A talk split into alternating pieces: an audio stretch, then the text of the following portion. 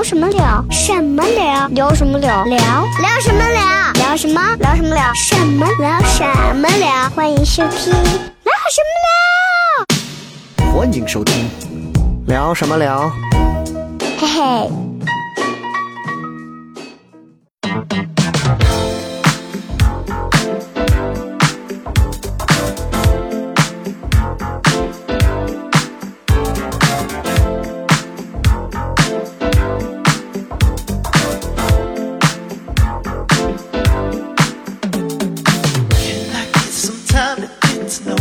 位收听这一期的聊什么聊。各位好，我是小雷。然后我们今天呢，这期节目啊，同样啊，虽然让大家等待了很长一段时间，但是同样我们的节目还是又一次在这样一个特别夏日炎炎的时刻为大家继续更新。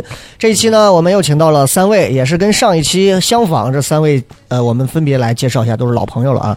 Hello，大家好，我是龙包，哎，我又来了。大家好，我是邵博，嗯，我一直都在啊。嗯，Hello，大家好，我是雪饼。哎，这个上一期聊完前任之后啊，然后到这一期呢，已经过了有有有，哎呀，有多久？蛮。久了，嗯对，差不多至少三周的时间啊，这三四周呢，其实也发生了很多的事情。所以雷哥为啥三个礼拜没录节目？具体的原因我我三个礼拜没录的原因，其实一个是因为就是刚刚我们录之前交流的，就是上一期录制里头五个人，说实话，因为我们这个设备是一个四轨的设备，五个人录的话，因为邵博其实额外那一轨用了部分用了手机录音，哦又为了保证这个音质和最后整个出来的这个声音谈话是同频的，所以那那期剪完之后，我就觉得我是我是图什么呢？为了让他过个瘾，把我累死。所以那两箱猕猴桃你吃了没吃嘛？我我是一个不吃猕猴桃的人，哎，别给我来这套。老婆吃了嘛？反正你吃了就得给我办事儿。然后，然后就是我，我就觉得就是想想歇上一段。然后第一个是因为这个节目也快一百期了，然后想着一百期的时候想搞点不太一样的，所以就卡到六十九十六期就就就停一停，因为确实录了九十多期，其实挺挺不容易的啊。很多人可能播客录个几期就就就坚持不下去了。一个是这个，然后上一期其实录完之后，我觉得可能又给这个节目打开了一个新的思路。对，就大家可以完全可以通过很多朋友提供来的故事，而且反馈其实很好，有很多朋友会觉得说，哎，有意思啊，有点东西，各种嗯啊，我觉得挺有意思。所以这期呢，我就想着，其实我手上攒了，加上这期应该有至少八期节目。啊，攒着八期，然后包括录的没录的，反正一共话题各种人都有八期了。那这一期呢，我们就跟大家还是通过各位的一个征选的话题去聊了一下。聊的话题是什么呢？是也是因为六月份，反正我是觉得对我来讲呢，是一个本身是很开心的一个日子。六一又过儿童节呀，六月九号我又结婚纪念日啊，六月十四号又是生日啊，各种啊，觉得六月上半月除了花钱还挺开心。但是中间我奶奶去世了，从去世开始呢，然后我的情绪就陷入了很长一段时间的一个崩溃状态。就非常不好。然后我就觉得人活着他妈很没劲，我就觉得我操过着什么都很难，然后就觉得每天在追求的很多东西，到最后，因为我是第一次，因为我奶也算高寿了，九十多岁，我是第一次认认真真的啊，全程跟着一个老人，从我到家里看着他躺在床上，人整个已经就硬了。然后，哎呦，就抱着哭啊，然后就开始一直穿衣服送到殡仪馆，然后火化，火化完了去捡这个骨灰，各种整个一套跟完，然后整个一套跟完，反正也没眼泪了，但是就最后觉得，哎，人他妈活着就就真的没意思啊！最后就放到一个放到一个那个骨灰就先暂存的那个殡仪馆里，然后就觉得、就觉得我们我们不管是做喜剧还是做什么，我们就包括我快四十了，你们可能也有快奔三啊或者怎样。到底是人生图什么，追求什么？我们每天吃吃喝喝，还是去享受梦想的带来的东西？我们到底是要什么？所以这几个月、这几个礼拜，我一直活在这样的一些东西里头，然后就会因为不录节目，就会有很多的一些想要表达的东西，所以就、嗯就上开放麦啊，然后就就就段子啊，就各种，这就是大概的一个背景的原因。所以很多人催催催什么催，对不对？就是免费的一档节目，你们天天的催催催，又没付费呢嘛，是吧？嗯嗯嗯，所以，所以今天这期主要就是，我是想着借着这个，就就就聊一聊这个，我觉得人生比较难的一个阶段。我觉得，我觉得上上一个月可能是我比较难的一个阶段，啊，我这么多年没有经历过这个阶段，啊，然后嗯，我我我也嗯。雷哥刚才说的那个，仿佛好像就是在说，感觉是是在说那种人生的至暗时刻嘛。我觉得我也有这种，你你怎么能升华的这么唯美，还至暗时刻？咱们之前聊过嘛，这种，嗯，但是嗯我也有这种时刻，就是感觉就是活的贼没劲。就是有一次就考驾照嘛，考驾照正常人嘛，考科目二、科目三，对吧？嗯一把就过，这是很正常的。嗯，就是大多人都会这样。我考科目三的时候，我考了三把都没过，人家花了一千块钱，我他妈花四千块钱都没过，我都能买个驾照了。邵博的能力确实强，当时，当时在我考第六次的时候，每次有两次机会嘛，就是第三次的最后一次的时候，我他妈紧张什么程度？我刚一坐上就死了，因为我没他们没系安全带。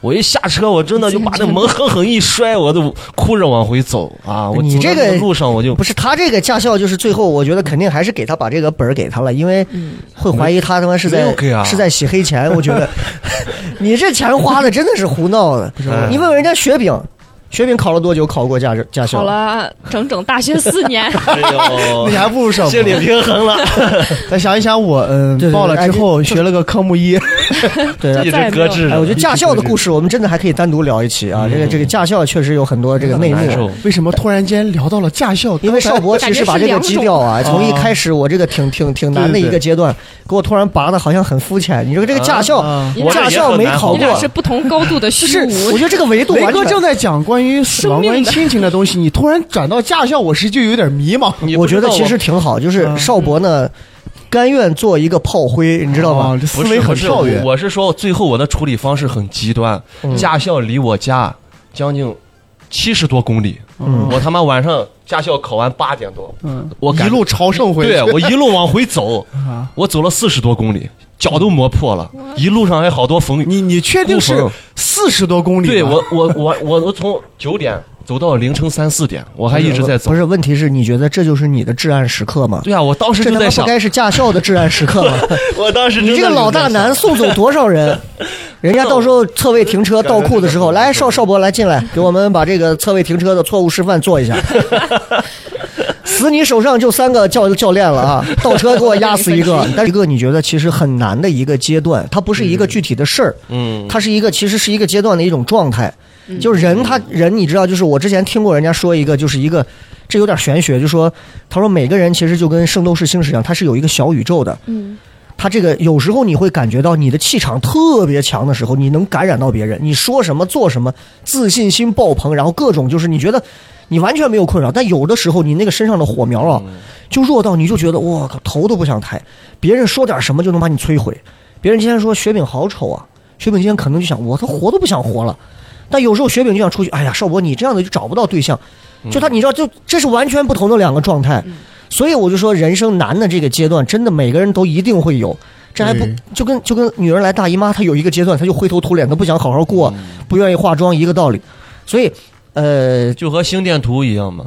嗯，哇，对吧啊，其实呃，雷哥你一定要让让说。刚才你说这个时候，我其实想到一个事情，就是、嗯雷哥就刚才讲奶奶的离去，可能是他最近比较难的一个事情。哎，对，其实刚才你讲的时候，我想到一个电影，嗯，就是就是那个就是讲的大概就是一个动画片，叫个什么《寻梦环游记》。寻梦环游记寻梦环游记》嗯我觉得我当时看那部电影的时候，我就特别的感触，我就想到了我的爷爷奶奶。嗯呃，我就觉得，呃，我的奶奶其实，在某种意义上还没有离开我。嗯，因为他电影当中讲人死去其实有三个阶段，一个是肉体上的死亡，一个是呃精神上的还是什么？嗯嗯嗯，反正嗯我觉得我奶奶至今仍然活在我对，的就是如果现实的人只要还能记着他，对就有他在那个世界就不会消失。对，我觉得这是对我们活着的人来说一种心灵慰藉吧，会觉得啊，对其实某种意义上，我的奶奶只不过是去了另外一个地方。所以我觉得这个电影如果看过的人，可能会对死亡有不一样的认识。嗯，你确定看过吗？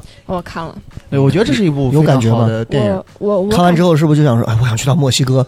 就是喜欢这样的音乐，那种音乐风格，我感觉我看完之后，我是感觉那个生命是不会停滞的，他可能从这个地方他会到下一个地方。我可能如果有亲人离去，我就会特别好奇他现在在干嘛呀，或雪饼好不好哎。雪饼嗯，雪饼是一个比较，其实平时挺大咧咧的，感觉好像没有什么特别难的事儿。嗯，就是有什么最近就比包括从去年到今年这一年，特别包括从演出难的时刻哈，从唐蒜去年六月份开始演出到今年这会儿嗯七八月了，我感觉从我学校一开学开始哈，就简直是我生活中就没有这么难过。我之前从来没有就觉得一天时间要拆开去过，就我的学校特别的远，作两点一线，它真的特别的远，就是我每天有的时候可能一节课就一个小时五十分钟，但是我光去学校和回来就要四个小时，对对。然后又是可能有的听众不知道，其实雪饼啊，在一个非常非常好的大学，嗯，是欧亚，然后不是，是 是，真的是一攥紧个，了拳头啊！应该说是我们西安脱口秀演员学历最高的吧？是啊，是什么呢？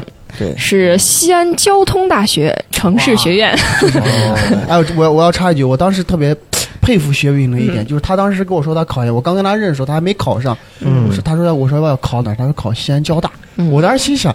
我说你天天玩脱口秀，你还想考西安交大？吹牛，也没见复习，就是整天也跟我们一起说。但是这个东西现在对我太痛苦了，他就属于拿捏当中就考成了西安交大。游刃有余，但是其实你不能光看贼吃肉，你不要看贼挨打，是吧？就是，所以你觉得难的点主要是在一个是路程太远，一个路程太远，然后就是我在学校跟这个之间转换特别的痛苦。嗯我就记得有一回上课，课间我在看一本书，是关于就是咱们经常看的那个学喜剧圣经，然后我自己还觉得哎蛮牛逼的哦，课间时间还在搞这些东西。然后老师过来问看了一眼，说你在看啥？我说啊，老师这是一本研究喜剧的书。然后老师当时就嘲讽了一声，说是咋你想上刘老根大舞台？然后我周围的方圆十里的同学都在笑，你知道，我那一刻就感觉放下解剖刀，幽就是，感觉两边你就转不过来，然后又特别的累。就我有的时候经常跟你们从办公室啊特别开心的走去学校的地铁上，我就在哭，就感觉自己耐不住这个。哎，这个是你看，就真的我，你从咱们今天这一聊，你就能感觉到这个嗯，难的这个难易程度啊，或者说就是今天大家听这期节目，不要去嘲笑邵博说是在驾校的这个，嗯就觉得你这算个啥破事儿？对，雪饼这哎呦小年轻嘛，这工作都处理不了是是。吧？就不能不能不能这么理解，因为你不是他这个阶段和他的这样一个处境，你不能你不能设身处地的替他去考量这些东西啊。那龙包有啥觉得就就近一年或者半年你印象比较深的、比较难的一个阶段？我我也说一个最近发生的吧，嗯因为呃最近发生就前段时间，其实呃雷哥你这开导过我一回，就是我有一次演出。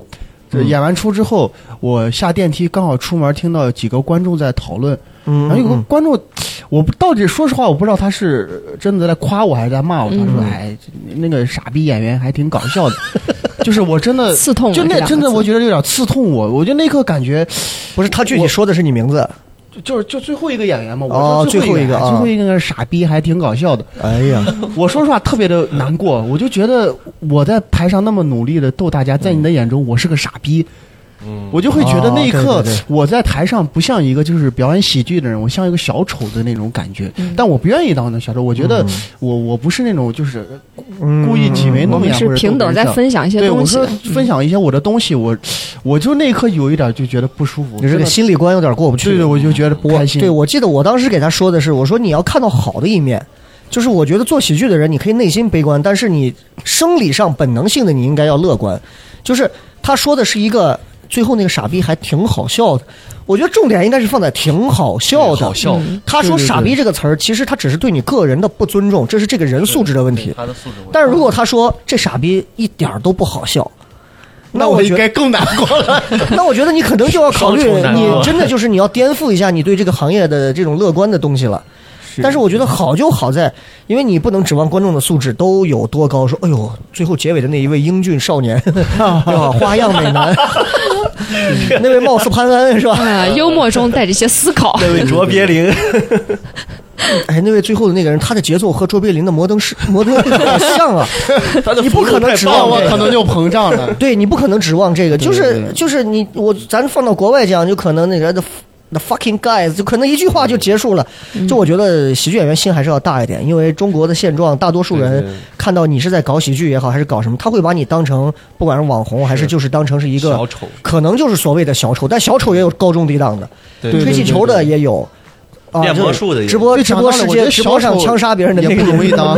对对对小，丑其实也挺难的。对，就我们自己心里头只要知道是什么就好了。就当然这个，我觉得这个也算是一个，就是做喜剧的一个嗯，外人理解不了的比较难的一方面。矛盾。我就是是真的就是一瞬之间，本来我挺开心的，我觉得最后一个演的效果也很好，但他就是我现在都能记得他那个脸非常轻蔑的说，就最后一个傻逼还挺搞笑，然后我就出来了，我看了他一眼，我也没说什么，我觉得。人家人多嘛，我也 也打不过。呃，然后我就走了，我就，但真的那一刻就有点难过，然后我我感觉也就是一瞬间就我我纠结在“傻逼”这个字眼上，其实所以所以就是说，如果就是拿还拿单口喜剧这个演出来说啊，就是你觉得你如果无意中听到观众说了一句什么，是直接能把你戳到觉得我操，我他妈不想弄这个事儿了，就直接把你直接戳崩溃的。呃，我其实是很在乎观众的反馈的，我觉得这是演员必须必须要嗯注意的事。嗯。因为观众的反馈你你要及时改，比如说之前观众会私信我说龙宝你的口头禅有几句脏话，嗯嗯嗯，我真的会在乎，我就觉得啊确实，万一你也不知道在台下坐什么小朋友、嗯或者什么的，嗯你说脏话确实是不好，我就刻意的减少脏话。还有人会说，呃，龙宝我有一场听你，大概百分之八十的内容都是跟你的。家乡有关系，嗯，我想了一下，我也就刻意的减少了一点。但我事后想到，我喜剧单口喜剧个人 观点极强。你生活在陕西，你讲都是陕西，那我从小生活在新疆，我大部分的素材都是新疆，嗯那我讲的这个东西肯定跟我本身有关系。对，所以说，我也没有说刻意不讲新疆啊，但是我就会中和一下。嗯我觉得也得听取别人的意见。全听。对啊，对对，我会去中和一下。对对，就就是邵博如果听到什么，就会彻底不是听到什么，就是我真的听到过你在上面讲，然后台下的观众好尴尬呀，嗯，然后我他妈就现场直播的这种说好尴尬。现在想起来，午夜还会有梦中惊醒 啊，好尴尬，谁说的？对，但是你会你会真的你会真的发现观众，因为说实话，如果台上演员真的很尴尬，对观众如果不说这话，观众真的都不知道该怎么消解这个是观众尴尬在底下也很太难受了。真的。对，所以雪饼听到什么会觉得，因为女演员还不一样。我感觉评价太多了，有的时候说你没有天赋，有的时候女生站在台上就是不讲什么都不搞笑，就这种话嗯我听到之后就感觉就是特别的无力，你不知道该怎么办嗯就。挺堵得慌这种的。嗯，对啊，这个是我们行业里的一些可能难的地方啊。那今天呢，我们也是通过之前我包括我筛选了一部分，选了大概小二十条。其实雷哥，这个我想听一下你在台上，他猛地把这个话题瞬谢谢间少华滑的跨过去了，我没注意到啊。谢谢邵博，在我马上要介绍下一个阶段的时候，又打碎了我的介绍，重新说啊。我其实还好，目前来讲从来没有过。目我感觉你前来讲入行来来说的话，应该多少也会有给你造成心理创伤的事情。某一场也没有过吗对啊？现在已经过了那个阶段呃，很少会有说我个体说不好笑嗯，啊，无外乎就是脏话多一点呀，然后什么方言多一点啊。但这种东西，我清楚我把我说脏话和方言的意义和目的是什么，所以我不解释，因为解释也解释不通。嗯，因为那些完全不知道为什么单口里你要加脏话的人，你再解释你也解释不通，可能更多的会去去戳我说什么，就是我会我会比较戳到我，就包括我我上一场我说呃我上一次微博上我发着我说西安很多人在等下雨，就是跟预期违背一样，你又说不要那么高的预期，对对对。底下就会有人说那有一个人就说可能他也是开玩笑，最后他说呃就像我上次。预期很高的去看了一次糖蒜铺子，糖还他妈打错，然后结果发现其实也就一般，这种我会我会戳，就是你戳的戳我的基本上戳不到我，但是戳糖蒜我会戳到，就包括说演员怎么怎么样，我会我会去据理力争。我说你看，所以谁让你自己反应那么过激，去去过高估计？他说哎，我也是跟你开玩笑，怎么怎么样。就是你知道，可能也不会怎么样，但是这个可能会戳到我的点，就是包括网上、抖音上也会有那种，就是真的那种说起话来可能拿、拿尿结石去想问题的，就是哎，我就哎呀，糖蒜我看了也就是那样了嘛，也没什么东西，或者是怎么样，甚至很多人会很阴险的，就刻意的就是一捧一踩，就是说，我看除了你，其他都不咋样，让你都没话说，就让你都没话说。但是我我的点，你夸我我也不会有什么交，因为听了太多了。你骂我我也不会怎样，但是你说糖蒜的很多其他演员，我还是会站出来说两句，嗯这是我的点。所以听众们听好了，想要攻击笑雷的话，不要攻击他哎，说你们糖蒜真真的不好笑，我怎么不好笑？哪里不好笑了？龙豹有人家新疆段子，肖上讲河南人的，杨乐有人家侵犯性的，雪饼有人家女孩子温暖，有什么不好？那邵博呢？你说的对，呃，所以听众们知道了预。期为祸，躲在角落给你了重重的一巴掌。太尴尬了。然后我从梦中惊醒啊！谁说尴尬？谁说？这一段我梦到过。OK OK，那前面这一阶段就算是给送给大家好久不更新的一段啊，一趴内容。其实我们本来应该很早就进，我们接下来，其实今天要跟大家去分享一些，就刚刚说的，我们选了大概小二十条这种，就是一些听众。他有些匿名的，有些没有啊，给我们讲述了他们一些所谓难的地方。我们也可以在他们的故事当中，各位听的时候，其实我觉得也可以去想一想，你有没有他难？也许你比他还难。那你听过他之后，对吧？你是不是你是不是想想就觉得就也没就有那么难了。哎，不是，如果人家没你那么难，嗯如果听节目的人觉得，哎呦，你们这些都跟我一比不算什么，你也可以给我们发来信息。但是如果你听完这些发现，我靠，人家比我难多了，对吧？你这么这可能也是一种啊、比较私心的一种平衡嘛。人有时候就是这样，嗯，对对对，比上不足，我们比下有余，这个心态有时候有时候需要这样调节一下啊，是的，这是一样的。所以今天呢，我们就跟大家简单的聊一些这个难的话题，我们一条一条来说啊。女士优先，雪饼先来吧。好嘞，我们从第一条开始。第一条它叫脱发少女，大概是 这个听着就很难，少博已经开始脱发了。大概是去年的时候，毕业三年，一直在从事旅游业，恰巧遇上疫情，自己又帮朋友背了很多债，与对方父亲协商多次无果，不得已对簿公堂。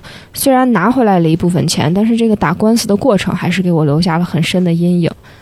啊，那这个就是哎因为我真是疫情，觉得这个人特别的惨，因为旅游业，我或嗯者我也说一个事儿，就嗯我我老板的呃老公是搞那种专门搞国外的旅游的，你知道吗？嗯之前。之前就是嗯一直就怎么风生水起风生水起，甚至我我们年会的奖品就是去随便挑一个啊，国家路线，嗯，七日游就那种，我们还贼开心。然后紧接着疫情到现在，他的公司至今还没有开，因为国国外还是旅游不了对。对中国人也不会出去的。对对对，所以说其实哦旅游业来说都很惨，嗯尤其是国国内，呃国内现在还恢复了，国外是最惨的。对对，这个，所以你看，你像他，其实说到里头，我觉得难的点，因为疫情，说实话，那全民共担啊。对对对，对吧？只不过有些行业特殊一点。你说脱口秀也经历了几轮很惨的这个经历，但是我我其实觉得比较比较有那什么的，比较难的点。你们有没有去跟别人对簿公堂的经历？哎，没有打过官司。这个倒没有，我们还没有牵扯到。对，因为我说实话，我是一直有过一次有过一次这个到现在其实这个案子都没消的一个财务上的，别人借了钱最后不还人跑了的这样的一个事儿。嗯，然后这么几年，这么些年，其实一直这个事儿还悬而未决，因为这种民事纠纷就很难，尤其经济账这个东西，它就很难一下两下就能弄清。而且这个人现在上了失信名单，各种，其实你也不能把他怎么样，嗯你找不到这个人也不能怎么样。对，嗯但是你知道，这个阶段我就已经这么多年过去了，这些钱对我来讲，说实话有的话，我觉得哎呦真的挺好的啊。但是没有，嗯，没有的话就就我说想想，我其实无数次会想过这些画面，就这个只在脑子里有，今天也是第一次讲，就是就这么些年我都会想，如果我无意中在街上瞥到他，我会怎么做？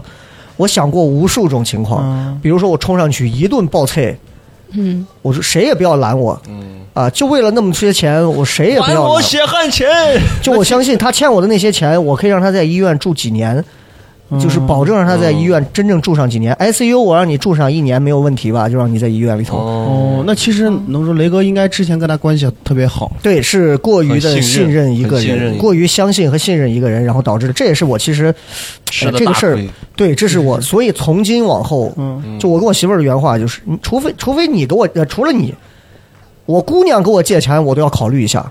对就是一次被蛇咬，我我觉得这个事儿其实真的很，我觉得借钱这个事儿，我我我也一直我是从来不借别人钱，嗯嗯我我就觉得，第一是我拉不下这个脸，对，二还有觉得我真的觉得借钱这个东西会伤感情，嗯。是是，呃，但但是我会给别人借钱，就是除非你是正儿八经有事儿了或者急需，就急需我才给你借，嗯你不能说我最近就一下想买个急那种手机，对对你给我借点钱，那是不可能急不而且我会非常严厉的拒绝，不会顾及面子。我我有两个小小的心得感触啊，一个是我之前当时因为我手上当时没那么多钱，我当时先找我朋友去周转借了一点儿，然后我当时还在台里，那会儿我其实问了不少人，哇，真的你可以体会到，就是你身边有没有朋友，你真的去借一次钱你就知道，嗯，有的人会直接告诉我他有，但是他会跟你说你你当心这个事儿不对。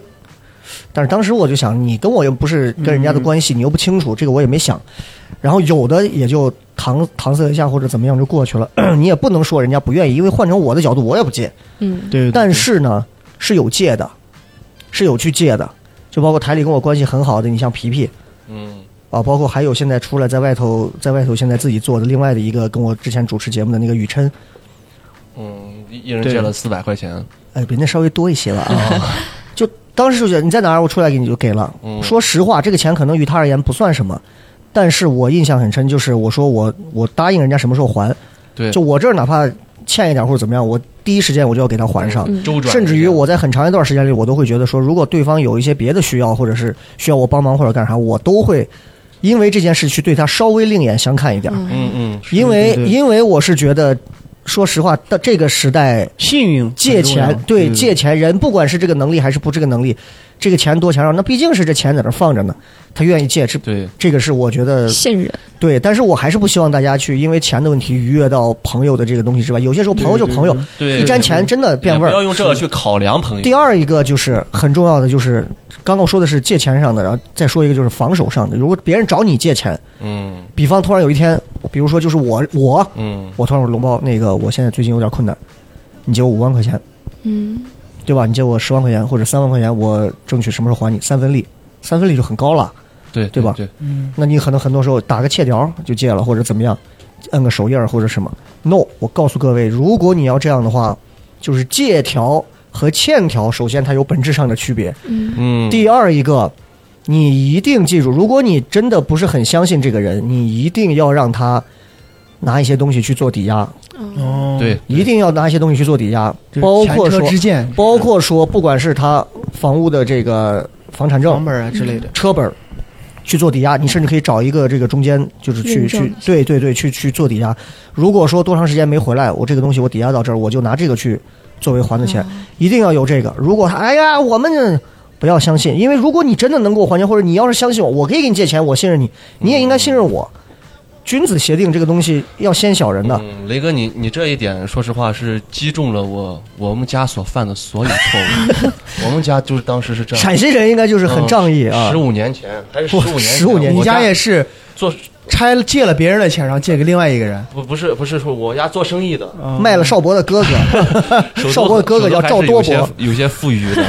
然后我们家的亲戚，亲戚的亲戚，嗯，跑过来问我们借钱，说是搞房地产，就投资呢，特别赚钱，给我们分几分利，几分利。我们说，哎，钱放到银行怎么能赚几个钱呀？嗯，非常慷慨啊，给人给了个五十个 W，五十个 W，哎那真的家人们，十五年前五十个 W，然后哇，哎当时真的厉害啊！当时是亲戚的亲戚，没想那么多，那个人也信誓旦旦的说，我给你就像雷哥说的那样，啊。画了个手印写了借条，对完了啥都没有。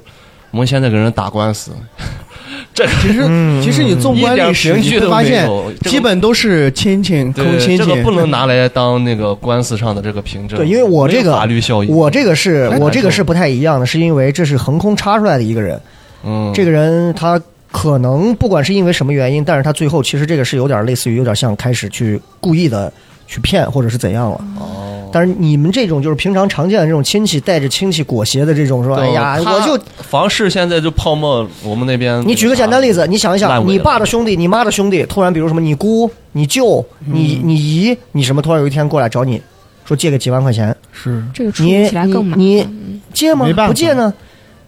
但我觉得仍然还是记住，如果你想让自己过得好，嗯，你你先小人一点没啥，因为真正的亲友是不会被钱打散的，不是亲友，俩说实话，不用借那么点钱也能不是家人，啊，也就是那一锤子买卖了。相信我，他能借到你这儿，也就不打算跟你今后常过了。真的就是看明白这个事儿，所以借钱这个事儿真的会让很多人变得很难，嗯，真的很难。所以你看这个人，他刚说这个，说到这个官司啊，因为我是我是曾经也，我是他中间有一个借条是用的是这个公司的这个公司的公章。我专门到中院最后去打官司，我印象很深。法官、律师，呃，这个法官在中间，我这边的和我的律师，他那边和他的代理公司的律师和那个公司的一个代理的人过来，然后就为了鉴定这个章子的真假。嗯，如果是章，他们就要说这个章子是假的、伪造的。我们这边就拿着这个东西，所有东西过去，最后人家鉴定出来，放大各种鉴定是真的。我当时我其实全程因为钱没了就已经没了，我已经很平常心看了。但是你知道，在这个过程当中，就是我在看，我说我操，我他妈为这事我居然打官司，我居然坐到法庭啊！一个中院一个，总共坐了五个人，然后那个法官当天嘴巴还是有点可能溃疡啊，咱们说话也说不 那清楚。个 那个被告方，你这边还能出具什么证据？啊，你就这个啊，因为我今天确实这个嘴有点疼，啊我还他妈想笑，你知道？就对中间，然后中间这个法官在给我收收跟在到新城的那个法院的时候，你是那个笑雷是吧？啊，我好像以前听过节目。我说没事没事没事，对不起。就这个有点尴尬。我是觉得挺尴尬，挺尴尬磊哥，你这一幕最扎心的是跟你对簿公堂的是你是昔日的很好的朋友，不认识，不不认识不认识不认识。就比如说，这个人借我钱的是雪饼，嗯是我凭空出来的一个人，这个雪饼。然后这雪饼当时借钱的时候用了公章，这个公章，比如说用的是糖蒜的，那雪饼已经消失了。那我要告的是糖蒜糖蒜。我要证，因为告的是你公章的这个人，从法律上这是 OK 的。嗯，哦，对吧？哪怕你比如说我借了，总共借了十万块钱，那这个公章上这个欠条上公章是三万，那这三万我就问你公司要了，嗯是这么个意思。哦所以其实中间来来回回这个事情，其实是我我看完他这个，我就觉得这个是挺难的一个事儿。我不希望各位诸位几位啊，能够嗯能够在今后真的也遇到这个事儿，就一定不要，一定就是前车之鉴，一定不要有这个东西。打官司的过程真的很煎很，繁琐。很煎熬，很繁琐，而且真的这个过程我陪着去取证、去调查各种。现在法规院啊，特别讲究的是证据阶段，所以在取证阶段，他要不厌其烦的，你有各种证据都要给他提供，嗯，微信的、截图的、语音的、录音的，各种都要给他提供，去证明他是怎么样。邵博是渣男，就要证明他是怎么骗钱，故意说过什么话，说那你不行，把十万借给我呗，这个话你要圈下来。一切能够证明的，所以在真正在法院的这个审理的过程当中，你们律师出具的所有这些东西，现在法院看证据看的比什么都重要。嗯，所以，所以就是这个是我的一些小小的经验啊。OK，那这个这个其实挺难的哈，很多人可能现在还活在官司里啊，这是一个。来 来，下一第二个人，嗯嗯嗯，我隐去他的名字吧，这个名字很真实。小王啊，嗯，小王同学，啊，雷哥哥，我的处境让我自己非常迷茫。我今年三十五岁，离异，找了一份销售工作，干了四个月了，没有一点起色，精神萎靡。有时候看着自己银行卡身无分文，想想平时被人取笑还不能出声，真是令人想哭只能忍，心痛到爆，心里特别压抑，有时候感觉说话都是错的。这个年龄也能明白感受到，为何有人自自杀、跳楼，怪自己好没有本事，好无能。嗯，哦哎呦，这个好像这就是我，我我能一瞬间就能体会到，就是某个阶段里头。账户上的钱也体现不出什么，你在社会上也没没也体现不出什么，嗯，就你觉得我我他妈可有可无啊！我，就我我，哎，我就问一个问题啊，就是他这里头刚刚说的那个，就是有时看着自己银行卡是无分文，我本来是想单独拿这个去做一期节目的，但我觉得可以聊一下，就是嗯，你们经济曾经最拮据的那个阶段，难到什么地步过？你的，我先说一下，我我工作之后，说实话，我没有大富过，但我也没有就是说嗯手头太拮据的那种没有，太拮据，因为我基本工资还都能在一万以上嘛。最少最少的时候就是我那会儿没工作之前，但是但是去北京吧，就是考试那种，我我问爸妈不可能要太多钱嘛，然后就属于在那待了十五天，嗯我大概就不到一千块钱吧，我找了一个就是那种。呃，不算公租吧，就算那种群居的那种房子。嗯我因为要艺考嘛，就一天折合下来都不到五十块钱吧，差不多吧。哦，就那种八床九位房，八九个人住在一起，住一个床位对对对你想在北京、上海那种地方，嗯我我找都不容易找那种地方，然后住在那儿，然后我为了那那那些人，我觉得还挺害怕的，跟一个新疆人混在一起。没有你从哪来？乌鲁木齐，咕噜噜，所有哎，人我混到一起。跟你说，他们都是在北京就是长期工作的人，哦只有我一个像是那种来考试的人。对对，然后我我之前当时有一个特别傻的事情，我自己把自己感动了，就是我从北京到上海，嗯，晚上的火车，火车绿皮火车，嗯。我买的站票。哦，上，哥们儿为了考试 这么不容易，一定要记住这一刻。就在火车上，我站了大概十个小时吧，然后站的。考砸了，回来又惩罚自己，又站了一趟。哥们儿回来跟我一样，少博一样，九十公里走回来，我太远了。要走九千公里。太远了。这是我，阿富汗了，这是我记忆特别深刻，而且在上海就发生了个更搞笑的事情。嗯。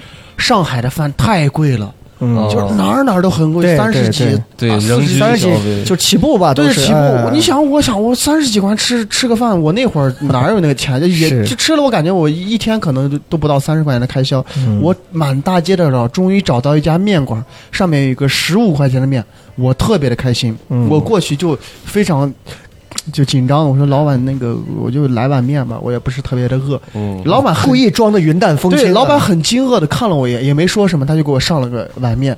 那碗面啊，我给大家形容一下，就是一水煮面，上面放了一片青菜，就一片青菜，那就像那种阳春面就那种，就就啥都没有。我说这面卖十五，然后我突然间了解到，我旁边人人家点了个面有浇头，人家就是浇头面，人家点了几个炒菜盖面是。你是清汤小面，我才发现哦，我只是点了一份面，我其实没有点菜，但是我没有钱，我也没说，我就放点醋，放点辣椒，硬把它吃完。我当时就觉得自己特别特别的心酸，这是我至今都忘不了的一个事情。对的，那是说个题外话，就上海这个面啊，真的是他们是拿浇头是浇到面上，咱这咱这裤带面，咱是拿面往 蘸料里头泡，这是两种，反正说一个面是真难吃，嗯他那是上海的面是那种特别细的面。对对对不粗我是反正北方人应该吃不太惯。会不会因为你没有买人家菜，所以难吃呢？不是不是不是，上海面都是那种细的，嗯，就本地的面嘛，这嗯算是他们的特色。这是我比较难的一件事很。心酸。我我也有我比较难，其实我感觉还没他难。我是当时是刚毕业，然后谈了个对象，嗯当时也爱装逼嘛，兜里趁几个钱儿谈个对象，就爱装逼，然后一下子就花的负债累累了，欠欠了我那个呃马马爸爸。哦，是你对象花的。你的钱，是我们出去我都买单的，男人好面子嘛，怎么可能让对象买单呢？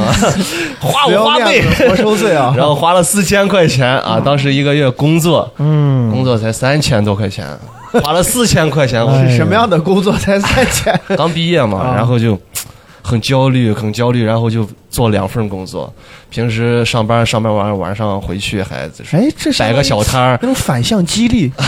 你你要没有这个对象，可能你这先把自己的没有务那么上扯一个漏洞出来，对就是对象跟我分手了嘛，啊然后还看见自己还欠了这么多钱，就很妈就很焦虑，啥都没。就赶紧白天上班，晚上出来摆个小夜市，赶紧赚钱哦，你还摆过小夜市啊？啊，就卖辣条嘛。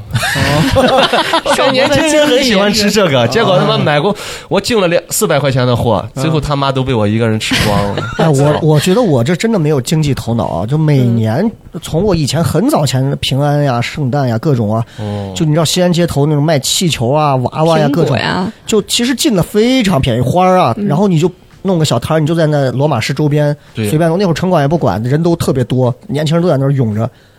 一个一个气球二十，一个一个什么东西几十，嗯，啊但我就拉不下这个脸，所以就是我就是穷就穷着，就是一个是就你那会儿，我那会儿在台里工作的时候，说实话也是，其实一个月，我当时在交通台的时候，一个月三千多块钱，嗯，三千七八的样子。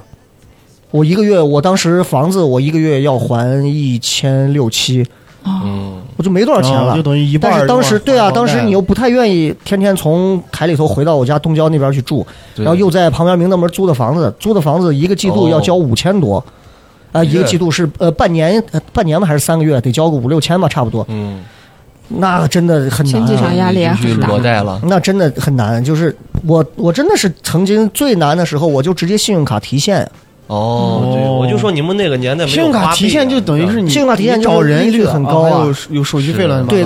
呃手续费各种都很高。就就那个时候，就是我觉得就是就是男孩的困扰，就是为了面子。对对对，嗯，跟女朋友出来吃顿饭刷卡，或者有些时候那会儿还没有微信那么畅通，对不对？你出去住个酒店、开个房、吃个饭、喝个茶，嗯，都是拿现金，你不可能都是去刷卡，都是现金，所以你得取点现金放身上，带个钱包好看。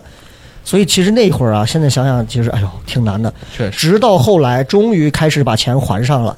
那张交行信用卡已经被我升级成了绝对的金卡。然后过年前的时候，我账上已经多存了几万块钱的时候，我已经觉得，哎呀，我怎么很有钱啊？我好有钱，我自己可以支配几万，而且我是单身。然后招行给我打，呃，交行给我打电话，您好，那您确定要注销我们这个吗？确定？您马上，我们还可以免费再给您升到不就？我说取消，马上出门就把卡掰了。一百万的额度，哎呦，我天！对他就是这样。然后雪饼呢？雪饼有什么就是在经济方面比较在经济方面，我刚毕业的那阵儿吧，刚毕业我回家的时候，就我妈一直以为我会自己攒点钱，她就好长一段时间没有给过我钱，然后我也不好意思问家里要，因为我是在家里头住着，然后那段时间就是我花钱就是算，就每天都在算，有一段时间实在没钱，我就在算今天能不能出去坐地铁这种，这么这么嗯，就我不好意思问我妈开口，就感觉自己在家又啥都不干，然后又刚毕业存的钱我能体会到你这一点，因为因为我从大一的时候，大一第一学期吧，念完我就跟我妈说，我就开始外边兼职了，嗯。我说你不用给我打生活费了，你那一千块钱我自己能挣，我特别后悔，因为真的，我想到寒暑假我都得去想办法去挣钱，但是也有好的一点，就我从大一开始其实就开始自己挣钱，变相激励呃变相就是有点变相激励自己，嗯但是有点后悔，就是会让自己，对对对对，有时候我一个月。要没演出干啥的，我六百块钱也就有一个固定的教、啊教课的任务一个月能而且大学生兼职赚钱特别难。特别难，特别难。就是所以说辛苦，真的，一分钱难倒英雄汉，太难了。真的是这样。就是就是，真的是得等到了某个阶段，你真正能实现一个基础的财务自由的时候，你可能才会跨过物质这一块儿嗯啊，可能才会跨过这块儿。但其实，就是钱只是啊人活着难的最浅的一个东西。因为能用钱解决的问题就用钱解决了，但很多东西拿钱你都解决不了。嗯，是，好吧，我们继续，我们继续来看啊，还有很多。来，那个龙龙猫来一个，嗯，好，呃，第三个人，这个这个人叫做木木，他说，截止目前，我最难的时刻是在亲戚的公司里工作了十年。去年他让我离开了公司，并没有犯什么错误，可能就是因为我的脾气大了点儿。呃，在公司我担任一般职员的工作，然后尽心的为公司工作。我已经三十四岁了，未婚未育，艰难的就业环境让我觉得非常非常难。还好嗯朋友们介绍工作，难的人快得抑郁症了。感谢我的朋友们。哦，就是上班的事儿啊。嗯，对，我觉得哦，中年离职这个确实是一个嗯比较难的问题。哎，这个就跟我觉得我疫情我我好像就是三十五辞的职，哎，啊，但你这是脱离了他那对个属于你有目标的被动。对，还有一点就是，我觉得疫情之后，其实让很多人都失业了。嗯可能呢，嗯。我职场上有什么大家经历过的比较难的事儿？雪饼应该现在其实还没有真正正式，接触接触，包括在糖蒜这，其实都算不上，咱这儿都不算个真正意义上的对对职场咱们，这嗯确实对？吧？邵博之前我有啊，我这职场老达人了，现在都工作五年了，有过有过职场里头，你觉得想想，哎呀，现在就挺头疼。现在想想就非常生气，非常恶心。这家 这家职这家这个公司我就不爆尿了啊嗯，这个公司还是在当地咱们西安是非常有影响力的一家公司。不是 WE 吗？哎，不是不是，WE 的工作环境非常舒适哦啊，非常我非常喜欢。如果再有可能的话，我还愿意回到它啊你。本来可以有机会手刃一下仇人，结果我是说正经的，啊，那嗯家公司真的很恶心。他们明明是一个私企，但是他们里面那种作风都是国企的作风，上下之间就非领导上下级之间都非常的谄媚，特别恶心，我就适应不了那种公司。而且最最恶心的一我点是啥认为你应该是最能适应那个公司的 才对呀领最恶心。导，你这车真的，我给你洗的真白。我我说的这个事情就是从那个我公司里那个现状里面哦。总结出来的，就是发现这种有人这么做，所以他最恶心的一点就在于他的领导会潜规则他的下属，哦，这是让我最难以接受的。那你从那个圈走到单口圈，是不是感觉没有什么不适应？其实很快就能 有那种我没有说啊，这是相似的感觉。糖蒜主理人说的啊。哎，现在西安的单口圈除了糖蒜主理人，哎，继续说。啊，就很恶心一点，就是因为我们那个公司它有一点就是，我当时进的时候，因为我是一个算是一刚刚毕业没没多久的一个年年轻人嘛，他们嗯招我，而且还给了我不错的薪酬，我就觉得哎很感恩人家，我一定要好好工作。但是我进公司发现都是一些年轻人，嗯而且女生居多一点，嗯，然后工作一两个月就传来一些那他为啥要招你？啊。但问题是，大学生嘛，好洗脑，他们问题是经常给我人家人家潜不潜规则这个事儿，这是职场的一个对这个我是可以接受的，对吧？但是你觉得有什么你觉得特别难受的？我难受的一点是什么？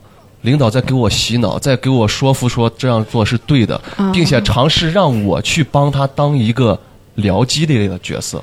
这个角色就比如说，就比如说我是你的领导，嗯然后我把雪饼给潜规则了，不是他想潜规则学，哦但是中间。他又让我帮忙。他不想主动说，对，让邵波，你看咱们三，要不晚上你把雪饼哦，约一下，你就去，黄军托我给你带个话，就让我做这种角色，我是觉得很，嗯，他那其实你可以拒绝。我拒绝了，但是最下来难受的一点就在哪里了？说好的给我当时说我工作能力不错，一个月转正，我他妈工作四个月没给我转正，那你有没有想过，其实领导是想潜你？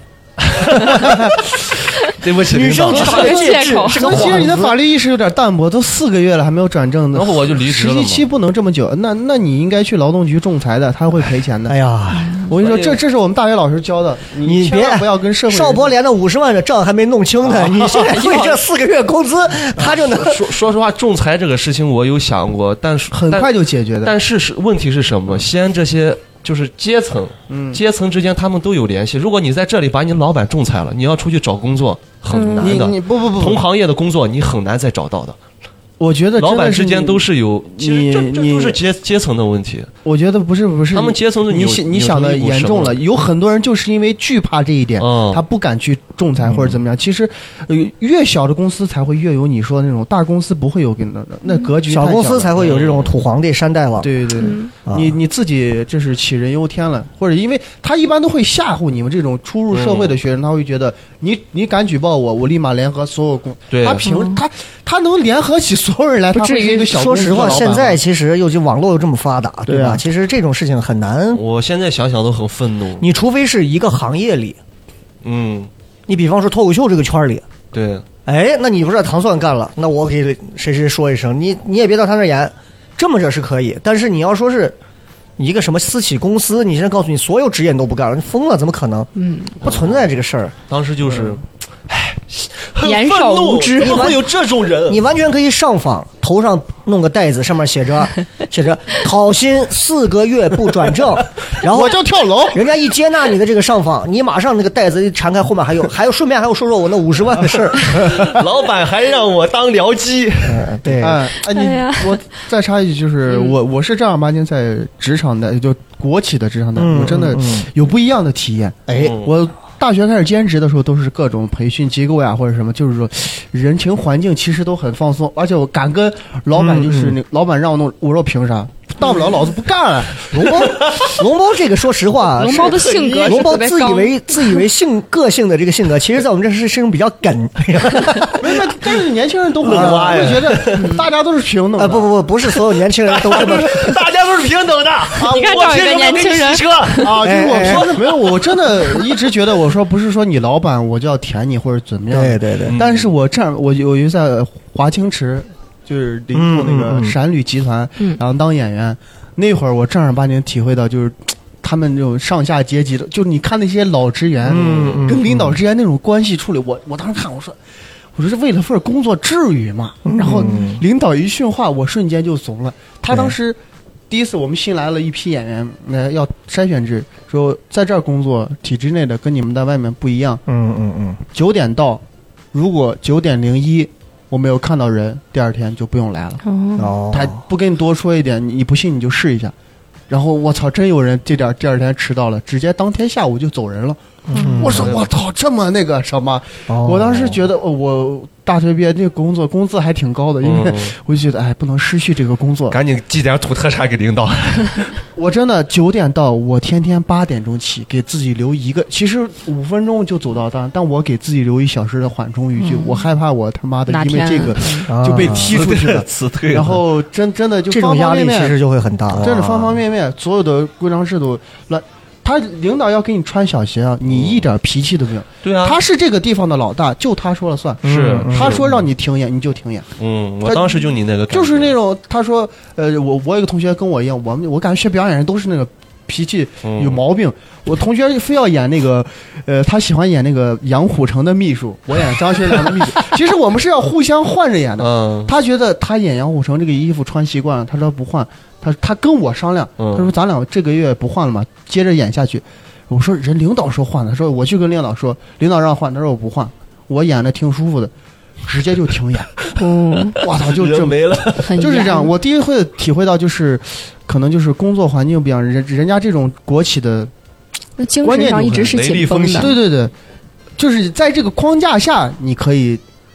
只要你不影响他的规矩的话，你可以没什么，挺舒服的。但你一旦触及一点点规制度的红线，就会出很大的问题。但是在 像我们这种培训机构，根本不存在这种。对，所以其实职场这个难啊，真的是你看不同年纪啊，不同的这个社会阅历，你再去看这个事儿啊，对，看着真的就不太一样。嗯说实话，你像龙包这样的，是因为他现在第一个跟他的其实不是性格的关系，嗯真的不是性格的关系。假以时日，你比方说龙包真的还在一个这个所谓的事业单位或者是一个国企单位，再干上几年，被领导提上来了，领导没事给他介绍一些别的领导资源嗯各种，让他去帮着办办事儿的时候，龙包会渐渐的就没有那么重的棱角和戾气了。嗯。因为当你去抱怨一些东西的时候，是因为你还并没没有有成为一个既得利益者。啊，对。对对对。一旦突然有一天你突然意识到，哦，原来和领导走近能够获得的是这些的时候，嗯，你就你就知道了哦。对，原来我也可以收哦，到其实我刚去的时候，所以你某些时候我，我曾经在台里跟你一样的，但我现在其实自己做，我越来越能明白这个道理，就是。其实很多时候，你的那种所谓的愤青和愤怒，其实来自于是因为你的无能，你根本不知道怎么接近。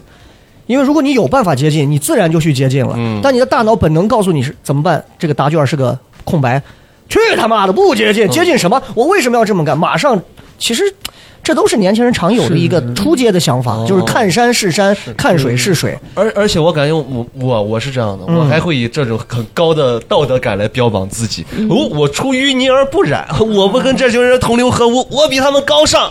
我会这样，对我我觉得这样给自己一些安慰。我觉得每一个步入社会的年轻人，第一次感受到官大一级压死人的时候，都会有那种反抗或者不开心的。嗯就他明明就是比我多进了一年，他就是我们组的小领导，而且他的能力还没有多出众，就就是他比你比就是你比我多进一年，嗯我们这个演员小组你是组长，我们就得听你的，没无条件，嗯，这就让我很不舒服。我说凭啥你就比我大一岁？权但是这没办法，哎，像雪饼这样的，就是，嗯，你因为没没没在职场嘛，嗯就你可能体会不到职场里头刚刚这个这个人说的这个难的一些东西很痛。苦的这些。对，包括包括出去找工作啊，或者干嘛。你现在研究生啊，或者是什么，你嗯。导师之间啊这种，因为其实现在也有很多这种官司嗯。啊，研究生啊、导师啊，又是窃取论文啊，又是这个骚扰学术问题啊骚扰什么呀，啊，各种都有。你包括跟你的同事之间的这些事情，就是在学校里面，学校我觉得学妹应该哎不会担心，她毕竟没什么学术嘛。你是那种会 没有什么文化。你是那，种会装着自己，嗯因为我总觉得雪饼其实是那种，其实骨子里还是有点小腹黑的，就是，嗯但是外表会装着自己，哎，我什么都不知道百。顺。哎嗯，你们说啥就是啥。嗯我是感觉在学校里，因为我去学校，就我现在定位很清晰，我就是为了拿到就学我的东西，然后定我的文凭，然后就就我比较厌烦的是。对，然后所以我就不会去去讨好老师呀，干啥？但是我就能感觉到啊，就我特别忍受不了的就是有一些导师可能就是就要求学生，哎，你现在来找我，你就必须来找我，然后你要是不给我干这个活儿，我就卡你的论文呀这些。哦就我们学校是暂时没有，但是我能听到网上很多理工类啊，那个同学就最后就这个成了他特别大一个精神负担，又毕不了业，然后又没有多少钱，整个生活就很糟糕。确实，你看，这就是不同不同行业领域的难度啊，都不一样，真的。我再说一个啊，这个叫啥我也不认识这个字儿，说嗯，一毕业就漂泊异乡打工赚钱，父亲脑出血后遗症偏瘫，母亲呢去年查出卵巢癌。二零二零年生日那天，自己背上了债务，那阵子确实挺难熬的。大半年时间，工作慢慢有了起色，支撑自己熬过来的只有贷款的余额和父母远方的思念。只能说以前难熬，现在难熬，以后更难熬。不过也没什么大不了，人生在世就是来吃苦的，笑看风云。嗯，我们接下来连线一下杨乐，说说有关债务。哎，这真的，这个父母两个各自都有病，再加上自己如果有债务，我觉得对一个小孩来讲，真的独生子女真的是很难。特别的难。确实这个很难啊。对对对就是大家可能没有经历过这种，就包括父母应该都还比较健康的那种，没有成嗯没有过这种吧。嗯，身边也没有这样的例子吧？呃，我就之前有有一个我好朋友，他嗯患癌去世了嘛。哦哦哦我我我是说实话，就是我之前也讲过一次，就是嗯跟我同龄人嘛，你想突然间就患了淋巴癌，然后不幸去世。说实话，那一刻就让我感觉到有有有点害怕。嗯，讲道理，嗯第一个反应其实为他感到难过，第二个感觉就是害怕。我当天晚上没睡着，因为第二天要去送他嘛。嗯，我接到这个消息之后，一晚上都没有睡着，我就在嗯一直在想，死亡离我这么的近，而且我现在就感觉有那段时间就疫情之后，就也也对自己没有什么一个长远的规划，嗯，因为我我我我再聊个偏一点，就我觉得我当老师这个问题，我能看到我的头，要不我也不不讲脱口秀了，嗯，嗯。因为我感觉老师的晋升空间也没啥了，就只是老师嘛，还能当校长吗？老师和脱口秀最后合并到一起的最高境界，也就是新东方老师了，啊，就是 嗯教教炒菜去。也就没啥了啊。就是这种人。脱口秀还真的是就是我这太闲了，找到一份兴趣工作。然后我那段时间就是其实思考了挺多，我说我将来要干什么，尤其是我现阶段把自己想干的事情得干，不然人生没有后悔。对然后挺为他感觉到感激的。我觉得真的，尤其是同龄人在你身边去世，你真的有一瞬间会特别特别感觉到恐惧。嗯，呃，这这是我对死亡的一种看法吧。对对对，人家但是呢，你看人家这个这个小伙的，这不知道是小伙还是个还是个姑娘啊，就是反正哎呀。我不知道大家有没有那种就是漂泊在外打工挣钱的经历，应该咱都在西安嘛，没有太出去。嗯，你是在陕西人嘛？对对对，我我是比较我比较想我想我妈吧，我主要是一年才能见到我妈一次，然后偶尔一个月跟她打个视频。但是从你的段子里感觉到，其实你不见你妈挺好的，啊，不见到你的父母，其实你会过得更好一些，感觉见一下，要充足一下负面情绪，对不然回用光了。回回回景啊。是啊，我们再再看一条，再看一条，我我再连着说一条。这个叫海洋的这位啊，说是个魔术师，他说，零零年的我，零零年应该就二十一岁，二十一岁啊。从小父母离婚就出去打工了，被爷爷奶奶带大。七岁来到西安上学，一直住托管班儿。初中爸爸认识了一个阿姨，现在的后妈，她带了一个儿子跟她住。初中毕业就不想上了，然后出来自己干。一八年自己借钱贷款买了小房子，自己去换钱。二零年骑摩托车又出车祸，被告上法院，判决赔偿十一万。没告诉家里人，自己想办法借钱。到目前为止还呃还欠款十六万，每个月倒来倒去。也不想跟家里人说，阿姨带的孩子还有点精神异常，每个月支出也不少。家里目前条件也不是很好，欠款三十万，一直告诫自己努力奋斗，不要给家里增加负担。也不知道未来到底什么样，只能埋头苦干。哎呦，哎呦，哎，讲到了，我不明白一个问题，嗯，嗯，你说那些就是在网上借贷，他是咋能就是欠到几十万呢？利滚利嘛，对，利息很高，借东墙这个补西墙利息很高那。他就是比如说你一开始说缺钱，你借个几千块钱，嗯，你就用我用其他贷贷款还，然后借几十万，结果他自己没有那种意识到嘛，就是没有那种超前算一下那种感觉。嗯我我说实话，我觉得能欠到几十万，我觉得不可思议。很多人可能是他是真的是借钱，就是他已经是着急要用这个钱，嗯所以他已经根本先把眼下这个洞补上。对，就拆东墙不是补西墙现在做生意我能理解，你没发现很多现在就是年轻人，就是那种大学生，他利滚利几十万，我就觉得我不可思议。我感觉他在骂杨乐，呃而且还有很多，还有很多是靠几张信用卡互相补，对，互相套现。互相这样补，就是拿这个钱的去补这个，这个月该还了，拿这个再补 B，B 再补 C，C 再补 A，这样。就反正我是觉得，哎呀，我是觉得就是你说一个一个一个一个二十一岁一个小孩儿，已经有十几万的债了。三十万的我我我问一个比较私密的问题，嗯各位家里头应该没有说是父母是跟着后一个配偶来的这种没有事情吧？应该对吧？都还是属于原生家庭比较嗯原配原装的这种对哈。是所以其实你看他他里面说到这儿，我就突然想到，就说就是包括他找的这个找的这个后妈，这个后妈她除了自己借钱，这个后妈的孩子精神有点异常。然后我突然说着，我突然就想到我之前在那个。呃，都市女孩的那个节目，就是《够周末够疯狂》，后来改版，嗯，采访的有一期是外院的一个女的，这个女的的儿子，这个女的是个老师，外院的这个老师，我们当时就是请她来做这一期节目。这个老师她自己把英语反正是怎么样用一个什么样的方式，全部词汇量特别高的一个词汇量，然后她自己又重新出的书，还是翻译的什么东西，一个个子不高一个女的，带了个儿子，儿子好像就是有点那种痴呆，还是有点脑瘫那种。然后儿子就在旁边，然后我们就在采访，当时还挺煽情，你知道陕西台的娱乐节目就是一直很煽情。然后没有过一个月，这个女的就不在了，啊，就死了，啊，哦就不在了，就剩那个儿子了。我我也不知道未来会发生什么，我也不知道最后怎么样了。但是我就觉得，感谢陕西广播电视台都市青春频道的娱乐节目，让我看到了人生当中很少见到了太多的那些难过的人、难惨的那些人，就是说那什么脑瘫拳王啊，父母支持他去打拳啊，你说这孩子今后怎么过？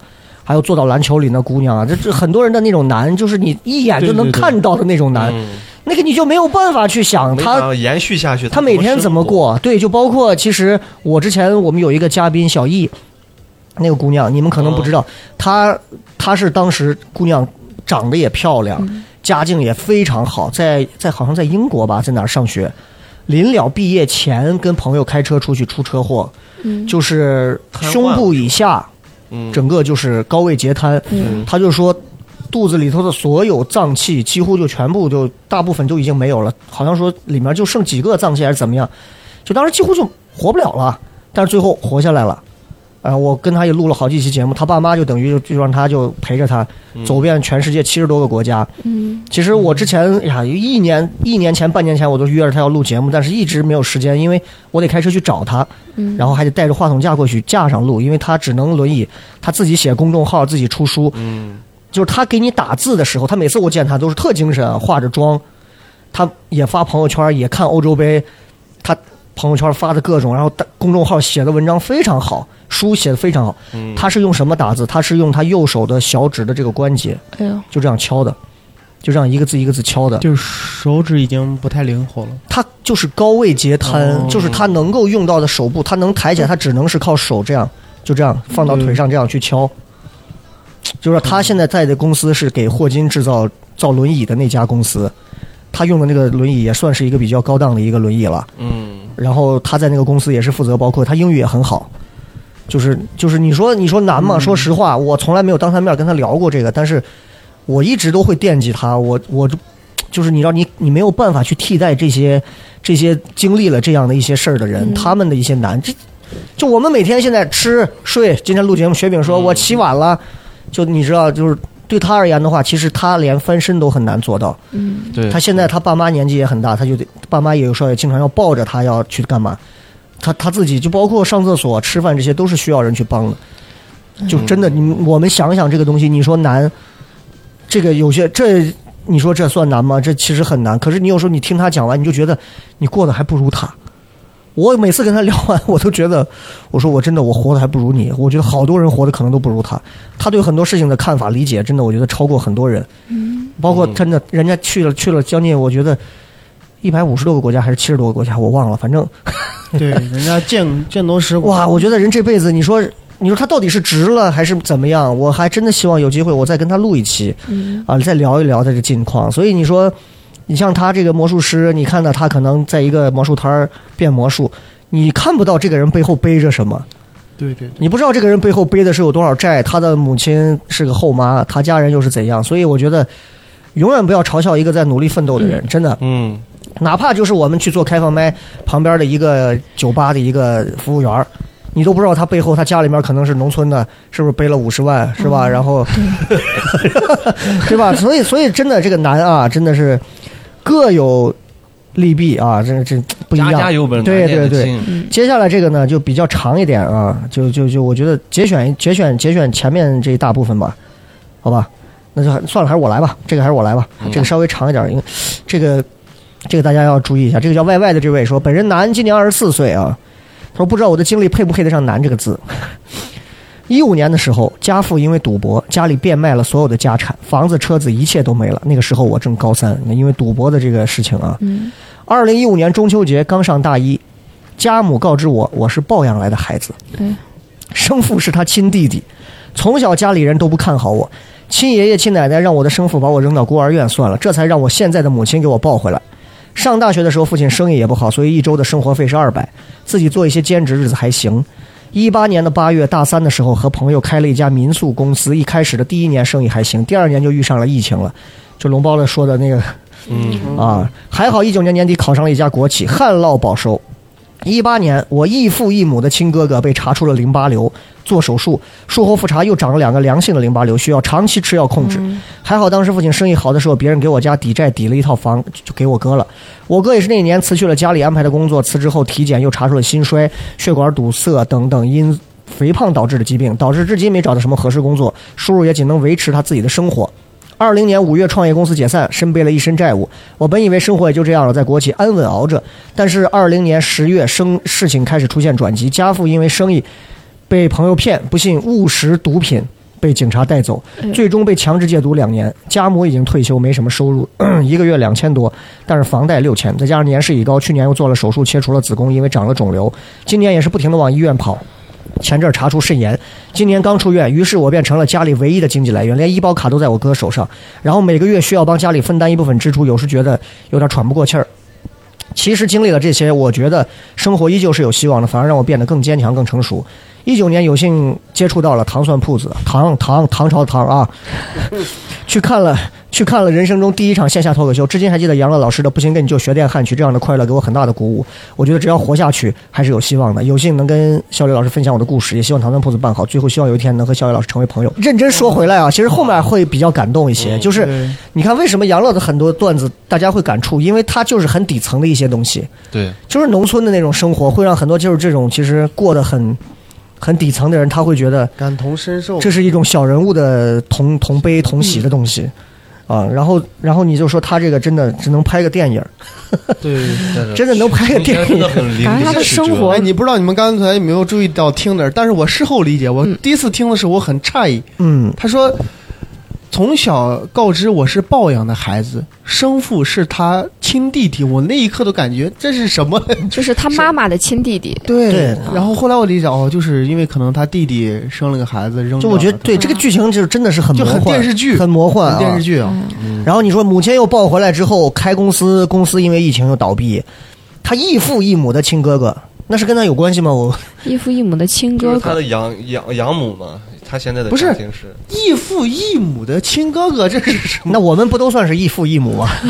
哎哦，他可能是这样，就他他现在属于哦，养母的养母孩的孩子养母的他亲爸爸哥哥嘛，哦生了一个孩子，哦估计是这个意思啊。他进入家庭的时候，人家然后等于他还要替他这个哥再承担一部分的身体上的问题。哦，那他然后现在？这个他爸又是被这个误不幸误食毒品，我觉得这个故事啊，这个确实厉害，不幸这个误食了毒品，警察带走，强制戒毒两年，等于家里头又少了一个顶梁柱啊。然后母亲退休没收入，一个月两千多，房贷六千，你说这玩意儿，你这家里头这一个月就亏四千，这样，完了，哎呀，真的就有些时候啊，我觉得咱刚刚结总结刚刚那几条，就真的说，你要真的想知道生活里的难啊。我跟你说，因为就是我我爷，因为现在还身体还啥好，因为我爷我奶同龄嘛，我爷住过几次 ICU，因为年纪大了就直接先到 ICU 嘛，就我在 ICU 的门口待过好几回，我仔细观察了一下，嗯，就包括有离我家比较近，像航天医院这个 ICU 门口，哇，航天医院的 ICU 其实很小，这个门口啊，四医大也有，你们可以去看，门口就有那种三个椅子连着那种铁皮的那种椅子，三个连到一起的那种，全部都被睡的已经都歪掉了，就快要断了，因为陪床随时里面的人要叫你，你知道，你 ICU 的人你根本不知道里头什么情况，但是随时人要叫你，一叫你去那个买毯子、垫子、卫生纸、什么牙膏、牙刷什么东西，让你买就买，根本不跟你商量，你随时得在门口留着，你又不可能开个房留着，你就只能住在门口。就我觉得这个啊难，是真的陪这个 ICU 嗯，特别难。然后我是那天我爷进去，刚好是他吃东西，因为他没牙了，吸到这个肺里头感染，老头就就有点晕。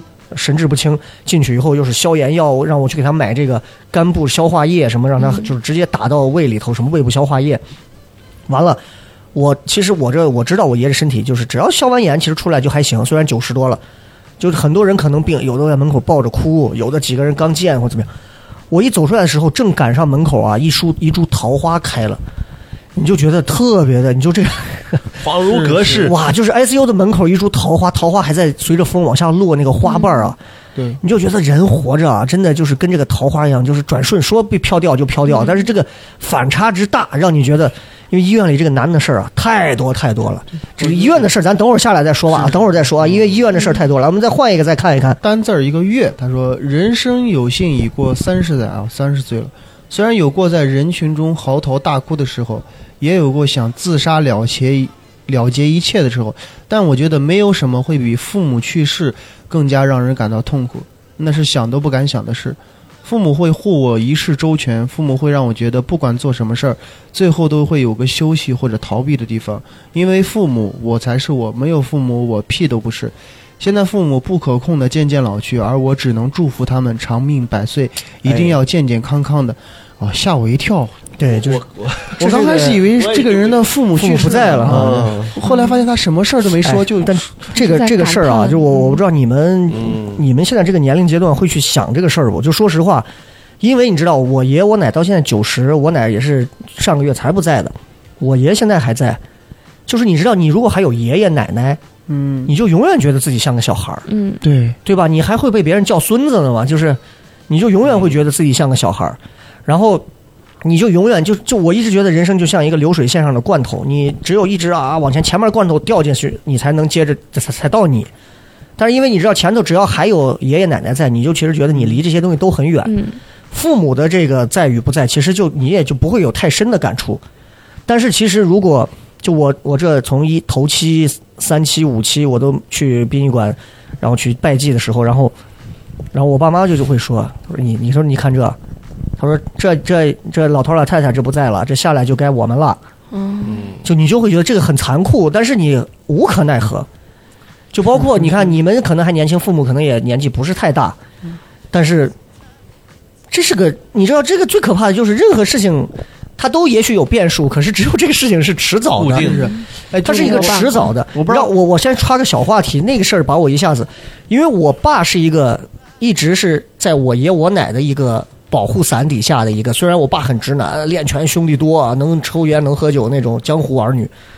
然后你知道，我奶不在的时候，我爸找的他殡仪馆的一个算是以前的一个我的一个领导一个头找的人家负责那啥的进去，所有的一次就给我们全部带完了，一条龙带完。我就在想，如果没有这个我爸的关系，我这些东西我都完全懵逼，我都不知道该找谁。然后你知道，然后我跟我爸微信里头聊这个事儿的时候，我爸是一个很不爱表达的人，但是那天说了一句话，把我还给戳到了。他说：“这个头七的时候需要拿啥东西呀？这个不行，我问一下你那个什么什么叔叔。”我还有点操，我说不耐烦，我说你，我说你不是自己整天给别人那么多那兄弟啥的去去办这些事儿的，你你还不用麻烦别人，老麻烦别人干啥？就没必要。然后我爸突然说了一句话，他说：“可是。”就是微信打的文字啊，我能读出来。就是他有时候说的话，有时候还萌萌哒的那种。